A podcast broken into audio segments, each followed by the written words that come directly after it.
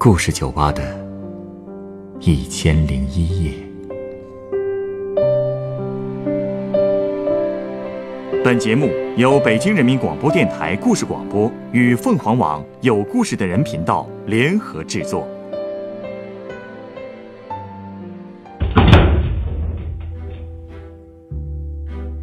欢迎光临故事酒吧。今天，我想邀请您继续听完昨天那位考古学家没讲完的故事。昨天他跟我聊到，二十多年前，河北省献县的灵上寺村，几个盗墓贼差点就挖开了一座汉代的古墓。后来在考古队队长李恩的带领下，他们探出了古墓的深度和形状。那么这座墓到底是谁的？里面又葬了哪些宝贝呢？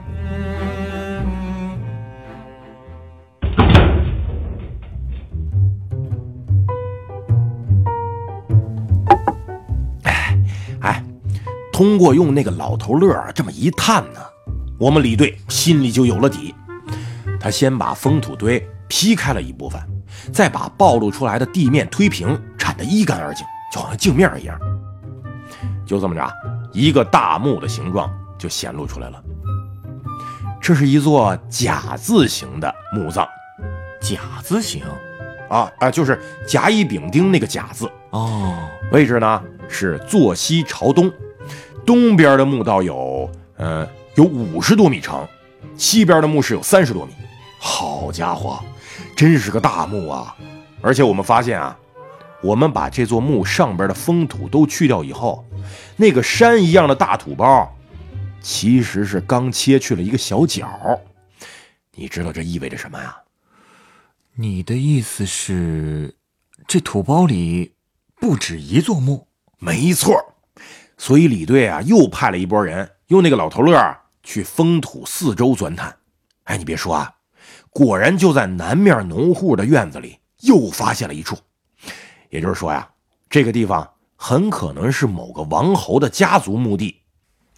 不过由于那个古墓啊是在村民家里的，涉及到拆迁问题，所以啊，就只好暂时搁置一下。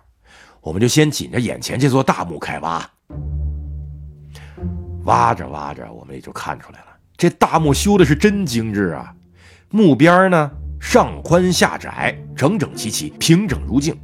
下到两米多深的时候，这个墓穴就陆续出现了二层土台、三层土台。土台，这土台的作用是啊，哎，一是为了修墓的时候往上倒土方便，二也是为了防止大墓塌方。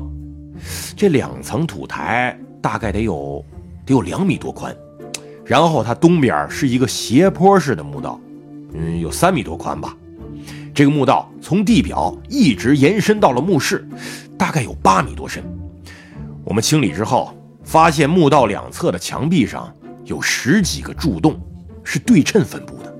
柱洞是什么呀？这个柱洞啊，是墓主人下葬的时候搭建天棚时设置的。这天棚的意思是，古人不是认为去世的人要去阴间吗？这属于阴室，从出殡之后就不能见着天，所以啊，要在墓道上面搭棚子，灵柩到达墓道之后，就从这个棚子下边穿过，再放在墓室里。哦，原来是这个意思。而且啊，我清理墓道工作的时候。还看到在墓道的底部有两道车辙的痕迹。哎呀，这就说明墓主人的棺椁啊是用车子运送到墓地里的，再通过这个墓道慢慢的滑到墓室里去。另外啊，我们还发现，在墓道中腰的位置，南侧竟然还有一个长方形的侧室。我们在里边发现了一堆陶罐、陶盘，这些罐子里啊。还有各种粮食的颗粒，哎呀，这就相当于是墓主人的仓库了吧？哎，别说，这当时人想的倒是挺周全的。嗨，有钱人家了，死了也得摆阔呀。哎，那我估计这墓室里的好东西更不少了吧？嘿嘿，还说墓室呢，光把它挖出来就费了老鼻子劲了。我们足足挖了三个月啊！怎么会用那么长时间啊？哎呀，你可是不知道啊。这可不是搞建筑挖土方呢，你用几台挖掘机啊，吭哧吭哧几下就干完了。我们做考古都必须是人工操作，要一铲子一铲子挖，因为不能放过任何蛛丝马迹。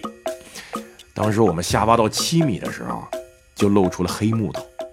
可大家还没来得及高兴呢，地下水就涌出来了，整个工地呀，它都变成泥汤子了。最要命的是，这个墓壁也是沙土构成的，这水一出来，墓壁就开始慢慢垮塌了。这时间久了，肯定是要塌方的呀，搞不好还要出人命呢。哟，那可怎么办呀？哎呀，我们当时啊，从来没遇到过这种情况。主要是这次的墓太深了，所以李队就只好先在墓室四周挖出排水沟，再调来两台抽水机轮流抽水，又灌满了好多沙袋，死死地靠住墓的边缘。哎呀，这样好歹是缓解了问题。最后啊，我们终于挖到了墓室的顶部盖板了。哎呀，真是万万没想到啊！这都是一千五百多年前的汉墓了，可盖板的木头竟然没有腐烂。这简直都是个奇迹呀！还真是啊，尤其是地下水还这么多，竟然都没腐蚀。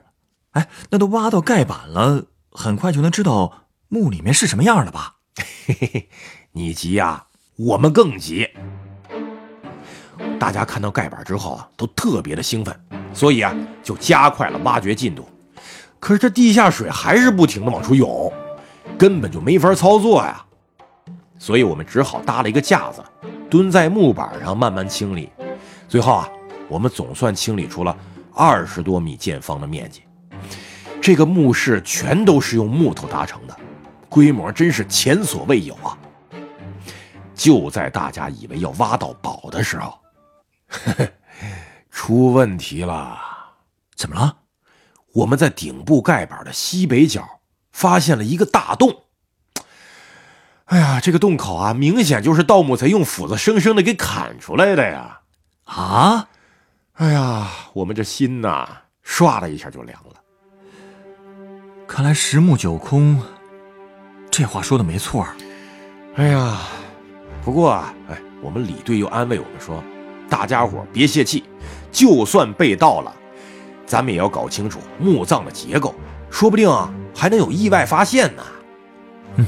说的有理啊，就算陪葬品被盗了，但是墓葬的格局应该对历史研究也有帮助吧？而且说不定还能捡漏呢。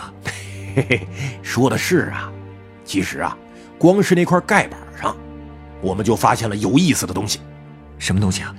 我们把那些盖板一块一块的取出来以后，发现每一块盖板上都刻着凹槽，这些凹槽让盖板可以一层一层的嵌在一起。一共三层，把这些盖板分开之后，还能看见上面写着字儿呢，正经的是汉代隶书。哎，写的是什么呀？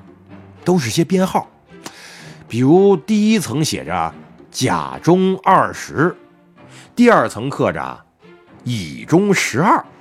哎，也就是说，这三层盖板，第一层是甲层，第二层是乙层，第三层是丙层。这有什么讲究吗？嘿嘿，这还真有讲究。古人不是有天人合一的理念吗？这甲乙丙丁啊，指的是天干，一般是奇数；子丑寅卯是地支，代表偶数。即便是修墓啊，也是这么计数的。哦。之后啊，我们就把这些木板泡在了药水里边保护起来。等清理完这三层盖板。我们又目瞪口呆了一回，又怎么了？我们发现啊，这墓室的四周竟然是十厘米见方、九十厘米长的黄心柏木砌成的墙体。你的意思是黄肠题凑啊？这可是西汉仅次于皇帝丧葬规格的墓葬方式了，所以这个墓主人肯定是一个诸侯国王。好家伙，还真是被你们挖到跑了！哎呀，你可不知道，我们以前都只是听说过黄肠题凑，比如在呃北京的大宝台汉墓、老山汉墓，可谁也没亲眼见过呀。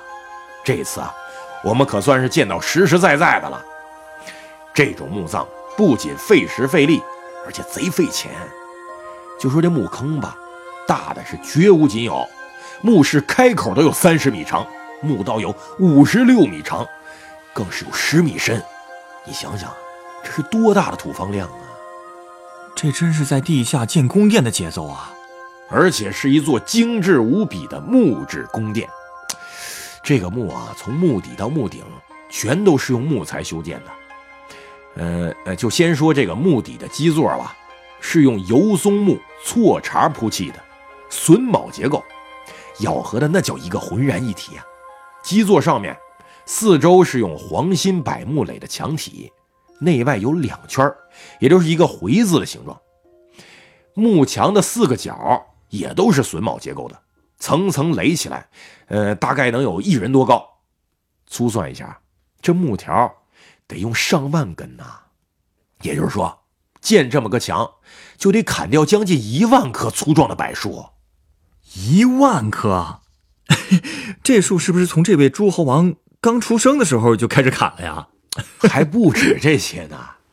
墓室的中心就是放棺材的地方，那就更华丽了。地板是木质的，墙也是，而且上面还有各种图案的彩绘。中间的棺椁啊。上了几十道的漆，棺椁里边再放棺材，那个棺材和棺椁之间啊，有三尺多宽的缝。如果没被盗啊，按说里边应该塞满了各种奇珍异宝的。哎呀，这些东西啊，要是都挖出来，你想想得有多少啊？真的都被偷的干干净净了？嘿嘿，你猜？哎，怎么听你这话的意思？有戏呀！当时啊，我负责清理南边的回廊，那儿按说是放随葬品的地方，不过乍看上去基本什么都没有了。不过我看到一个工人把一个拳头大小的石头用铲子铲到了台子上。哎呀，哎，我就有点奇怪啊，怎么墓室里边会有石头呢？我就让同事把那块石头拿过来瞧了瞧，刚接到手里，我就觉得这石头沉甸甸的。放到排水沟里那么一冲，嘿，把所有人都吓了一跳。到底什么东西啊？马蹄金。马蹄金是就是黄金呐，是汉代的一种货币。那个海昏侯墓里也出土过一个，跟我们发现的一模一样的。这种金子一般都是帝王封赏时用的，样子啊跟马蹄子差不多，所以才叫马蹄金。好家伙，这得是多大一块金子呀？嘿。我们一称，整整四百六十多克，洗完之后啊，真是通体金黄，光芒四射呀！就冲这个马蹄金，你们队也得给你记上一个大功吧？哎，还说呢，我们根本没高兴多久，就受了一个更大的打击。怎么了？原来我们李队在打开棺椁的那个盖板之后，在下面发现了两颗牙齿，所以呢，还没明白啊？这就意味着。这个墓属于早期被盗，肯定什么都剩不下了。早期被盗什么意思？是这样的，像这种黄长蹄凑的古墓，修建完成之后，至少一百年之内肯定是塌不了。在这期间啊，如果有人进入墓室，随葬品都好好的摆在那儿，那真是看到什么就能拿什么呀，根本就不用再费劲巴拉的挖了，一准能给偷个精光。这就叫早期被盗，这样的古墓被我们挖出来之后，基本就是个空壳了。相对的呢，还有一种叫后期被盗，就是说，盗墓贼发现这座墓的时候，墓室已经倒塌了，或者被泥土给堵住了，盗墓贼就只能像老鼠打洞似的，给墓室挖个洞，那就是挖到什么拿什么了。所以我们这些做考古的还能捡点漏。可惜啊，我们这次挖到这个汉墓啊，就属于早期被盗的。不是，就靠这两颗牙就能看出来？你想啊，牙齿是尸体的一部分吧？尸体按说应该放在哪儿啊？应该放在棺材里啊。可现在呢，这牙齿不在棺材里，而是在棺材和棺椁之间的位置。哎，这就说明啊，尸体早就在墓没塌的时候就被盗墓贼给拖出去了。这不就是早期被盗吗？到最后啊，我们都没找着其他骨头在哪儿。哎呀，看来真是偷得个干干净净啊！那个马蹄金要不是太脏了，估计也会被他们偷走吧。哎呀，所以说呢，大家别提多失望了。但是再失望啊，工作还是得做呀。大家就还是继续挖。哎，不过你别说，我们又有新发现了。哦，又发现什么了？一块玉璧，有盘子大小呢，中间有个圆孔，跟满城中山靖王刘胜那个墓啊出土的一模一样，保存的还特别完好。从质地上看啊，应该是昆仑玉。哎，你看看，就算是早期被盗，不是一样能捡到漏吗？难得呀。不过好歹啊，对大家也是个安慰。哦，对了，玉璧旁边还有一件玉璜呢，镂空的工艺，手艺是真巧啊！直接把玉璜雕刻成了夔龙的式样。夔龙？啊，哎，这夔龙啊，传说是一种一条腿的龙，特别凶猛。哎，你到网上搜一下就能知道什么样子。那块玉璜啊纹饰可谓是清晰流畅、简洁奔放，美呀！再继续清理，我又发现不远的地方有个粉红色的东西。拨开泥土一看，竟然是个狮子。狮子？什么狮子？是用琥珀雕成的狮子，通体都是红色，晶莹剔透啊！哎，你知道这种红色的琥珀叫什么吗？叫血琥珀。那可是琥珀中的极品呐，特别少见。这狮子虽然小啊。嗯，也就核桃那么大，但是雕刻的是活灵活现，简直就是艺术精品呐！哎呀，我现在都不敢想，被盗墓贼无视的这些东西都这么精美了，那被他们偷走的，都得是些什么宝贝啊！哎呀，这事儿就不能想啊，想想就心疼。啊，我们后来在回廊里边还发现了好几个澡盆大小的绿色器物，看着像是青铜器。不过可能是地下水的含碱量太高了吧，被腐蚀的太严重了，不知道是用来干什么的。这毕竟已经一千多年了嘛。啊，太可惜了。哎，对了，说起来，你们最后确定墓主人是谁了吗？哎呀，我们最后也只能确定他是汉朝何建的诸侯国王。可是当年何建的国王一共有十五个人呐，究竟是谁，到现在也没有定论。有人说他是第三代河间献王刘德，不过据说刘德是个文学爱好者，那他死后肯定要随身携带几卷书籍的，也就是竹简。可为什么我们没有在墓里发现竹简之类的东西呢？难道是被盗墓贼偷去了？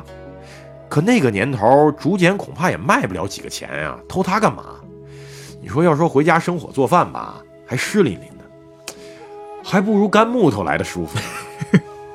这个 还真不好说，所以啊，除非再把相邻的几个汉墓挖出来看看，才能确定墓主人是谁了。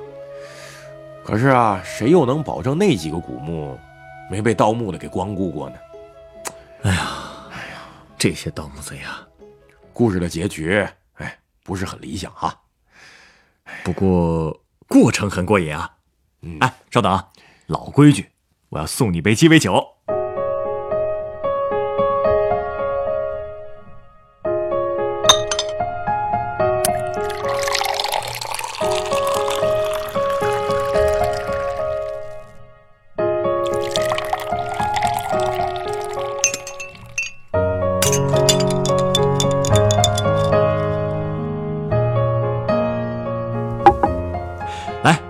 这是你的鸡尾酒，它是用白朗姆酒、琥珀色朗姆酒、牙买加棕色朗姆酒、压榨橙汁、压榨青柠檬汁、压榨柚子汁和安格斯特拉苦酒调成的。嚯，这么多配料！你给我讲了这么精彩的故事，值得拥有这杯酒。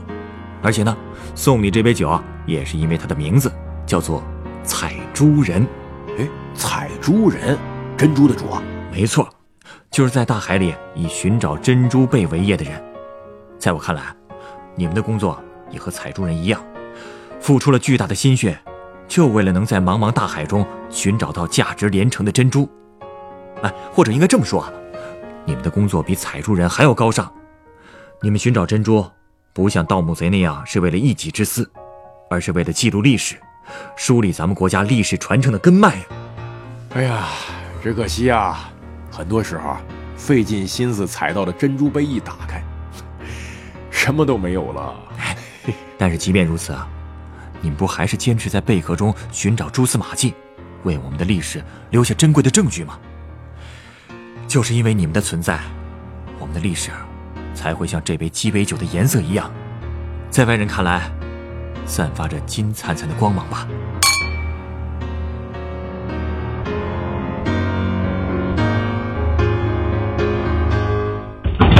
本故事选自凤凰网有故事的人独家签约作品。挖开汉代诸侯大墓是种怎样的体验？原作赵分明，改编制作陈寒，演播图特哈蒙、陈光，录音严乔峰。人人都有故事，欢迎搜索微信公众号“有故事的人”，写出你的故事，分享别人的故事。下一个夜晚，欢迎继续来到故事酒吧，倾听人生故事。